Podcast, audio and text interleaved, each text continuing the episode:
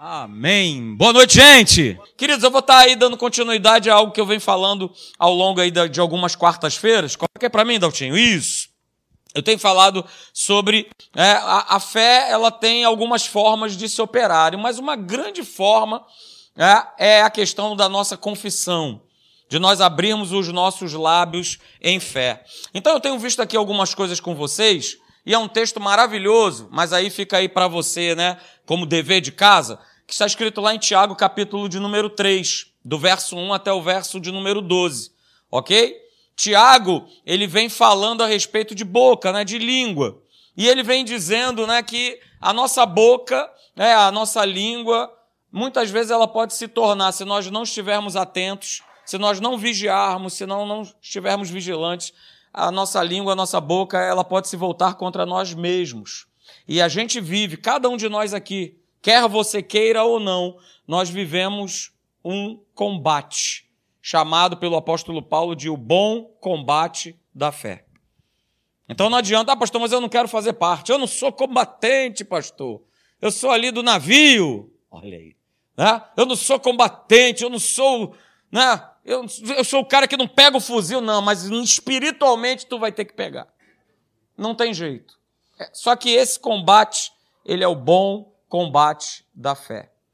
E muitas vezes nós ganhamos quando a gente bem utiliza, como o próprio Tiago fala, a nossa boca. Porque ele diz lá nesse texto, no capítulo 3, do verso 1 até o 12, é que ele compara né, a nossa língua a, a um leme de um navio, sendo um órgão tão pequeno, capaz de direcionar toda, né, não só o nosso corpo, mas direcionar a nossa vida. Então eu tenho falado aqui ao longo dessas quartas-feiras que aquilo que a gente fala, queridos, precisa ser muito, mas muito, muito, muito, muito, muito, muito avaliado. Naquilo que eu tenho falado para as pessoas dentro da minha casa, no meu trabalho. E aí a gente começou a ver alguns exemplos, né? Começou não, a gente viu alguns exemplos a respeito dessa avaliação, porque a Bíblia nos mostra isso. Está tudo escrito lá. Não é invenção da cabeça do homem, mas está escrito na palavra de Deus. Veja, Provérbios capítulo 13, verso 3, na Bíblia Viva, olha que interessante. Olha o que é está escrito lá. Quem toma cuidado com as suas palavras, olha aí, protege a sua o quê? Própria alma. Porque veja, quem vive, aí eu destaquei aí bem grande, né? Quem vive falando tudo o que pensa, acaba arruinando a sua própria vida. E eu poderia fazer um acréscimo sem me comprometer, arruinando a sua própria vida e a vida dos outros que estão ao redor. Então está escrito, bem claro.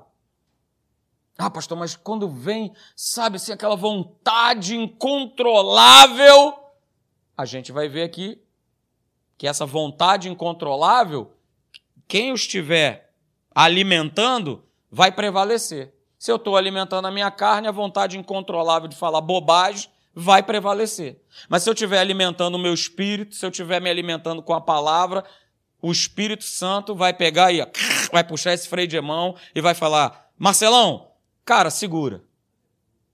Fica quieto. Veja, outro texto. Você quer ficar livre? Olha aí. Não precisa me responder. Mas se você quiser ficar livre de problemas, quem quer aí ficar livre de problemas e sofrimentos? Salomão, ele dá a resposta. Olha o que, que ele fala. Fale o mínimo possível. E tome cuidado com as suas palavras. Queridos, isso são textos preciosos da palavra de Deus. Isso aí não vem de sabedoria humana, isso aí não caiu num curso de psicologia, não, é o que está escrito na palavra. Olha só, Quer ficar livre de problemas? Quer ficar livre de sofrimentos? E quantas vezes nós nos metemos em problemas e em rascada por conta do quê? Do meu bocão. Porque, ah, mas quando eu fui, quando eu vi, eu já soltei, eu já falei. Tarde demais. Porque a palavra, a própria palavra de Deus fala que ela, rapaz, você não consegue mais puxar de volta. Não tem como. Então a gente precisa entender, e a gente tem visto isso aqui, né, que a nossa boca, a nossa língua, as nossas palavras, é, elas precisam, mas precisam, via palavra de Deus, governarem as nossas vidas, porque é o que está escrito lá em Provérbios 18, 21. Veja, e a gente deveria tomar isso como muito importante. Às vezes a gente decora isso aqui. Ah, eu sei, pastor, que a morte e a vida estão no poder da língua e o que bem a utiliza come do seu fruto. Ok, mas é mais do que saber. É saber e falar, rapaz, que, que importância que aquilo que eu falo tem na minha vida. Que importância aquilo que eu falo muitas vezes tem na vida das pessoas que, por exemplo, moram comigo. Como é importante é, aquilo que eu falo no meio do meu trabalho. É muito importante. Ok? E aí a gente também conhece o texto que está lá né, em Mateus 12, 34, que diz que a boca ela fala do que está cheio o coração. Ah, semana agora mesmo que passou, né? Um rapaz lá que trabalha comigo tal, fez aniversário e tal. Eu mandei ver a palavra nele. Né? Que ainda está lá meio divididão, você sabe, se está se tá na igreja, se está no mundão, não sei o quê. E eu mandei ver aquilo que estava no meu coração. Mandei. Pá! A boca vai falar o quê? Que está cheio o coração. E é impressionante como, né, como, a, como uma palavra né, temperada com a palavra de Deus, como ela produz efeito. Camarada, né, estava com ele, o quê? Terça-feira agora, já vi uma, uma outra atitude, um outro comportamento. A palavra tem esse poder, queridos. Mas ela vai exercer esse poder aí, né, se o meu coração estiver cheio, como está escrito. Mas cheio do que, afinal de contas? Cheio de quê? Do que, que eu tenho alimentado o meu coração? Porque, como a gente está vendo aqui no texto, ela vai falar daquilo que está cheio, o quê? O meu coração. Então eu tenho alimentado o meu coração, é, e aí eu estou falando espiritualmente falando da maneira própria. Eu tenho feito esse, essa manutenção, porque a gente vai lá para Tiago e a gente vê que a nossa boca precisa sempre ser instrumento de bênção. Mas muitas vezes ela se torna instrumento de maldição, por conta da nossa carne, por conta de algum tipo de influência, por conta de alguma circunstância, por conta de alguma coisa. Então a gente precisa avaliar muito bem isso aqui.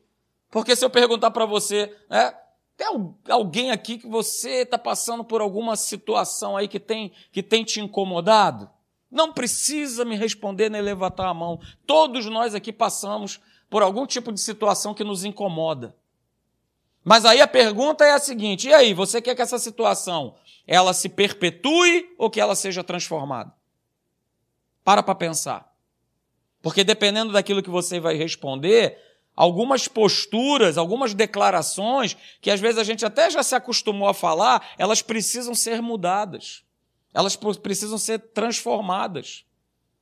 Porque na prática, é, as pessoas elas sempre estão dizendo aquilo que elas têm, aquilo que elas enxergam, aquilo que elas sentem. Mas isso todo mundo faz. Só que como eu falo para minha filhinha que tem 11 aninhos, e talvez você fale para o seu filho, para sua filha que é pequenininha, fulaninho, fulaninha, olha só, você não é todo mundo. Nós não somos este mundo. Nós estamos estamos nesse mundo, mas nós não somos, não pertencemos desse mundo. Então, cara, a gente precisa ter atitudes, comportamentos e nossa boca ser usada como expressão viva de Deus sobre a face da terra mais do que nunca. Mais do que nunca.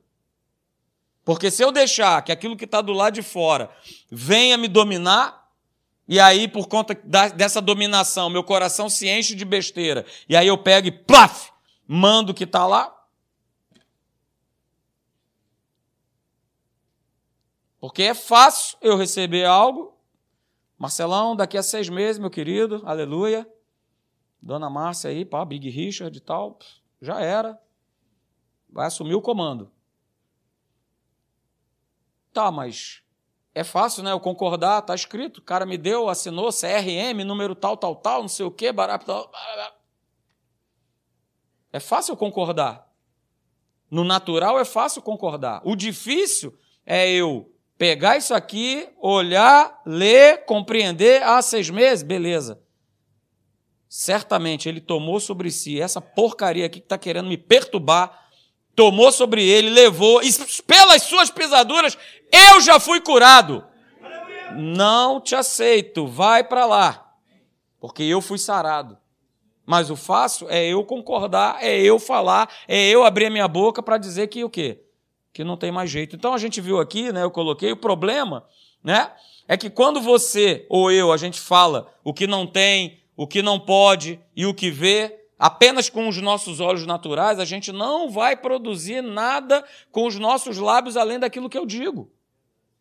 Porque eu só estou olhando para o lado de fora, eu só estou olhando para o natural. E esse tem sido o grande problema da igreja.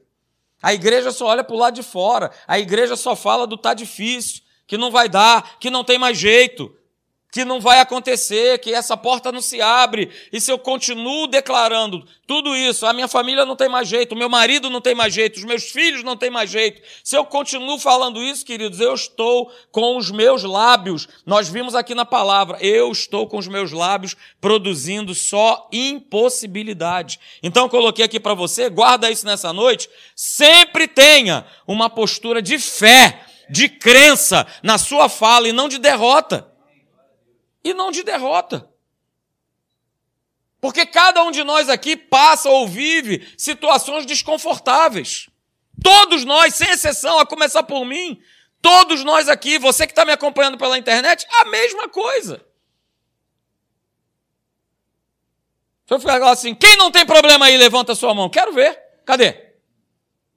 Levanta a mão aí, pastor, estou zerado de problema. Levanta aí a mão, quero ver. Você aí na sua casa, levanta aí a tua mão, que eu quero te ver.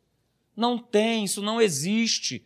Enquanto nós estivermos nesse mundo, né, o próprio Senhor Jesus declarou isso: a gente vai passar por problemas, por tribulações, por aflições. Mas olha só, ele falou para a gente ficar, ah, então agora, se você que sabe disso, agora continua aí gemendo e chorando. Não! Ele falou, cara, olha, tenha o quê? Um ânimo bom, uma palavra boa, uma expressão boa, uma postura de fé.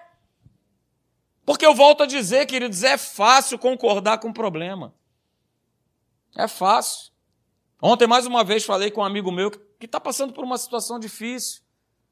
Portas né, de trabalho fechadas, já há um bom tempo desempregado. Vive uma situação né, familiar, né, com, com a doença na esposa, situações e tal. Mas olha, desde que eu tenho tido contato com ele, falado e tal, não sei o quê, ele está sempre declarando, Marcelo, olha, o Senhor ele está comigo. Não, eu creio, mas olha, mas eu creio, eu creio que essa porta vai se abrir, vai ser um milagre. Eu não vi o camarada em nenhum momento falar assim, é, tá feia a coisa.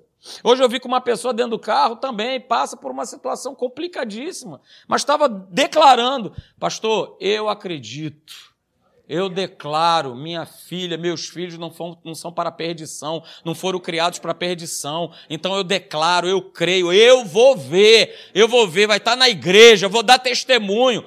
Mas a situação não é fácil. Ah, pastor, está falando isso porque as coisas começaram a mudar? Não. Mas existe uma crença. E essa crença, ela vai precisar sempre ser verbalizada na nossa vida.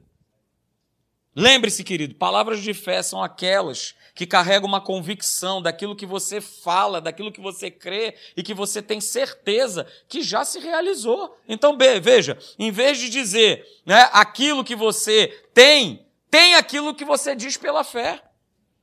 Ah, eu tenho esse copo. Beleza, é, eu tenho, ele é meu, eu tenho, é, eu tenho. Mas eu quero é declarar o seguinte: não, eu creio que pela fé eu vou ter um copo. Mas não está aqui, mas eu creio. Eu creio e eu começo a declarar, e não o contrário, porque isso não é fé.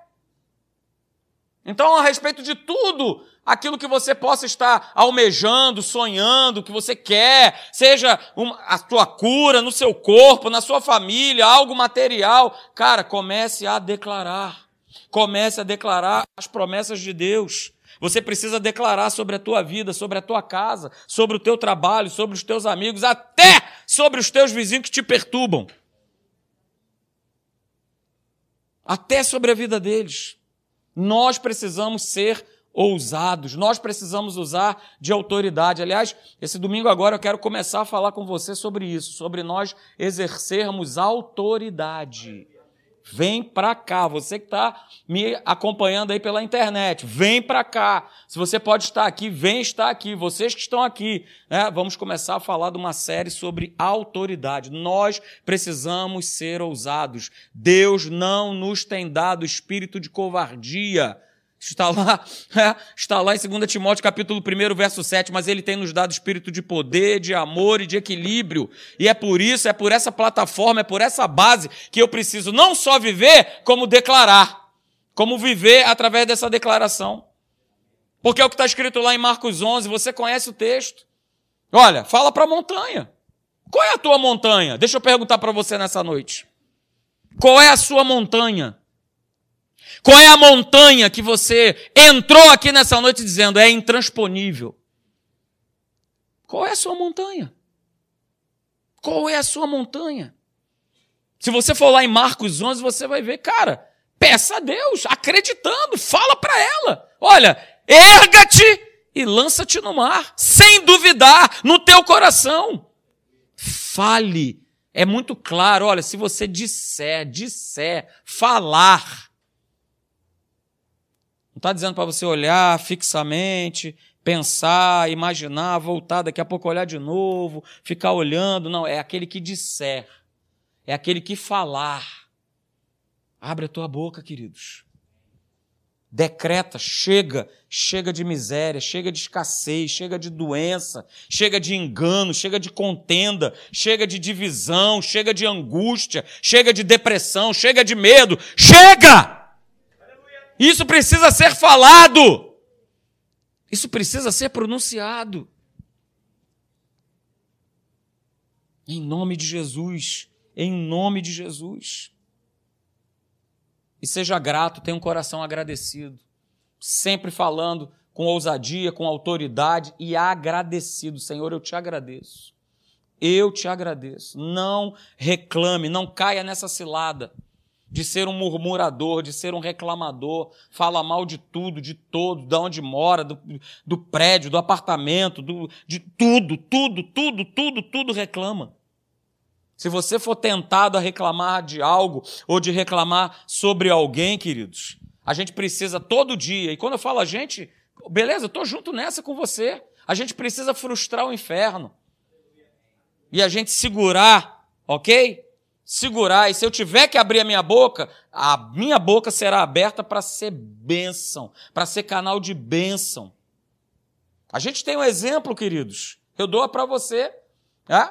a vida de Jó, tudo aquilo que ele passou, todas as circunstâncias, todos os problemas, toda a desgraça que aconteceu sobre a vida desse homem. Mas ele se manteve firme em Deus. Ele se manteve firme no Senhor. Mas quem estava do lado dele ali, ó, juntinho com ele, uma só carne, não é isso? Quando começou a ver tudo se perdendo, tudo ruindo, tudo desmoronando, vendo o sofrimento do cara lá, o cara se rasgando, né? saco de cinza, aquela loucura toda. Ela não virou para Jó e falou: Ô oh, meu amor, calma, não fica assim. Deus é conosco, Deus restituirá. Foi isso que ela falou para ele? Não. Se você falar em Jó, capítulo 2, verso 9, ela fala a frase. Jó 2, 9. Cara, tu não está vendo o que está acontecendo aí contigo, não? Amaldiçoa o teu Deus e morre. Essa foi a palavra que ela lançou sobre a vida dele. Mas louvado seja Deus, que se você for no verso 10 desse mesmo capítulo, na mesma hora, Jó repreende o quê? Essas palavras. Olha, olha a importância. Jó repreende as palavras dela. Na hora, na hora, ele repreendeu. Ô, ô dona Joana, ele era né? Ela deve ser Joana. Ô, dona Joana, olha só, você está falando como uma insensata. Em outras versões diz assim: você está falando como doida. É o que está escrito. Na hora ele, opa, deu uma freada. Jesus a mesma coisa. Você sabe, você conhece. Jesus usava sua boca para trazer o quê? Vida para as pessoas. E isso era tão latente, né, que o próprio apóstolo Pedro ele reconheceu. Quando Jesus estava ali falando e tal, e a turma estava tirando o time, e ele falou para a galera lá para eles, lá para os doze: E vocês? Estão comigo também? Se quiserem ir embora, vamos, vamos nessa.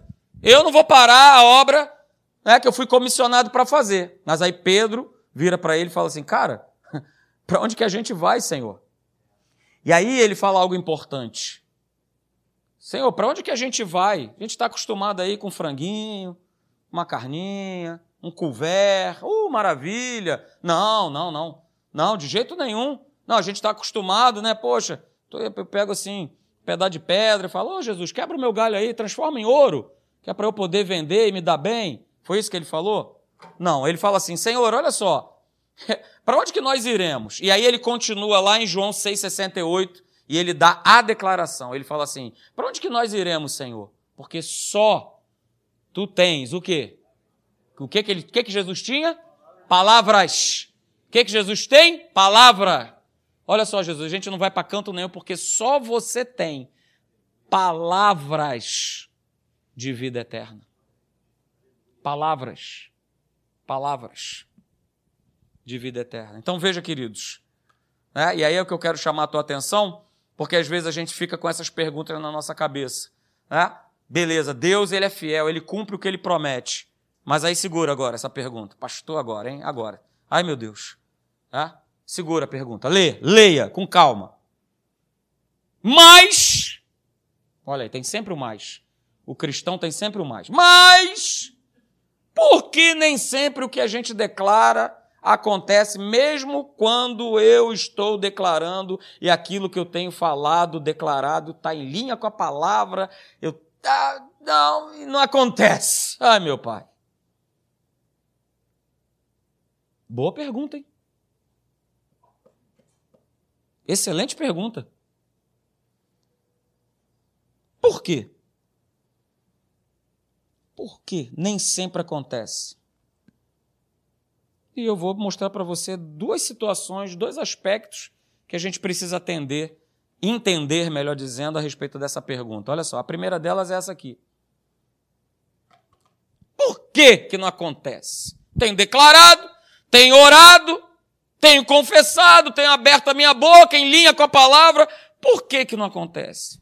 Primeiro, primeiro lugar, Deus, ele tem o seu próprio tempo e aí eu coloquei: esse tempo de Deus, ele é? Ah, o nosso não é. Mas o dele é. Porque Deus ele tem o seu próprio tempo, tempo perfeito, para realizar todas as coisas. E às vezes a gente, é, porque nós somos limitados na nossa humanidade, a gente julga que já era para ter acontecido, e aí a gente fala assim: é, isso aí não dá resultado. Isso aí que esse careca está falando aí é balela. É tudo, é tudo para encher linguiça. Tem nada disso, nada verdadeiro nisso que ele está falando. Não é isso. Não faça esse tipo de julgamento. Deus ele tem o seu tempo e o seu tempo é perfeito. O caminho de Deus é perfeito, a sua palavra é provada. Deus ele é perfeito. Então não julgue, porque ainda não aconteceu que não vale a pena crer, não vale a pena confessar, não vale a pena declarar. Ah, pastor, não está adiantando, eu estou falando, estou confessando, estou declarando e nada acontece. Quem te disse isso? Quando nós abrimos a nossa boca, queridos, o mundo espiritual ele se movimenta. Uma questão de crença. Mas ele nunca vai se movimentar de acordo com o meu cronos. A gente quer que se movimente de acordo com o nosso cronos, porque a gente acha que é melhor. Opa, acho que é melhor?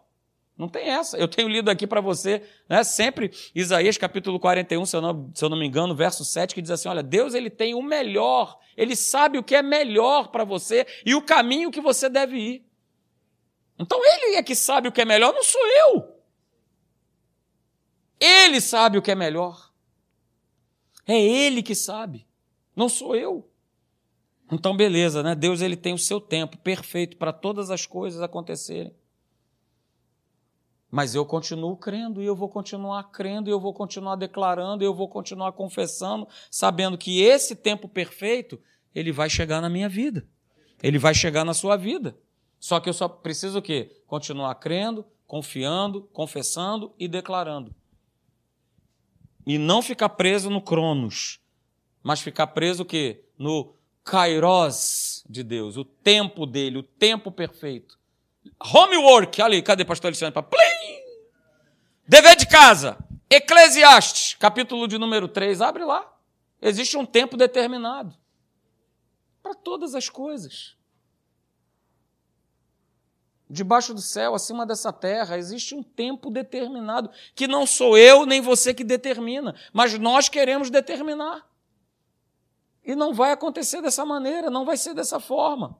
Queridos, nunca duvide disso, ó. Deus ele ouve tudo o que nós falamos e o que nós pedimos, e ele sabe todas as coisas, mesmo antes de chegar a palavra na tua boca, ele já conhece. É o que está lá no Salmo 139. A palavra ainda não chegou na nossa boca, mas ele já conhece.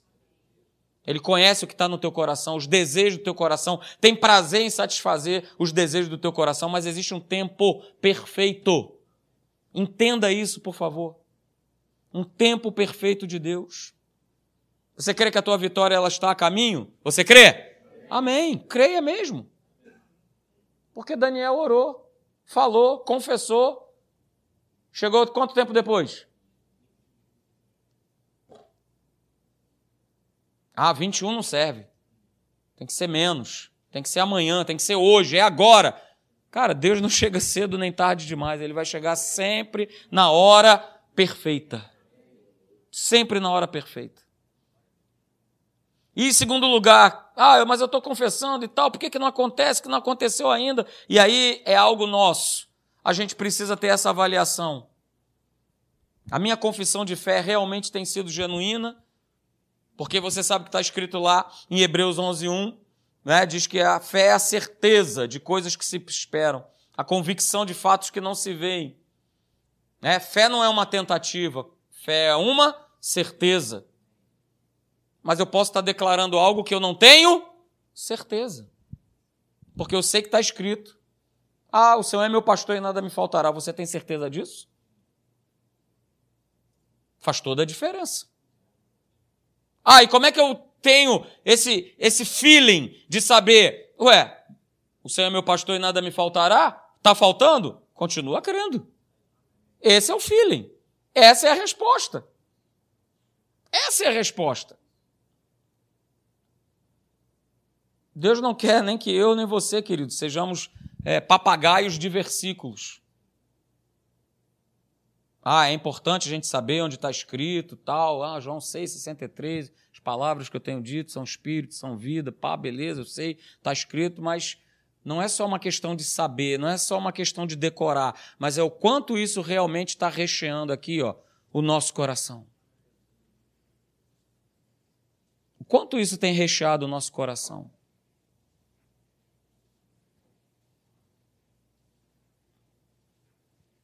O quanto eu verdadeiramente tenho colocado o meu coração na palavra.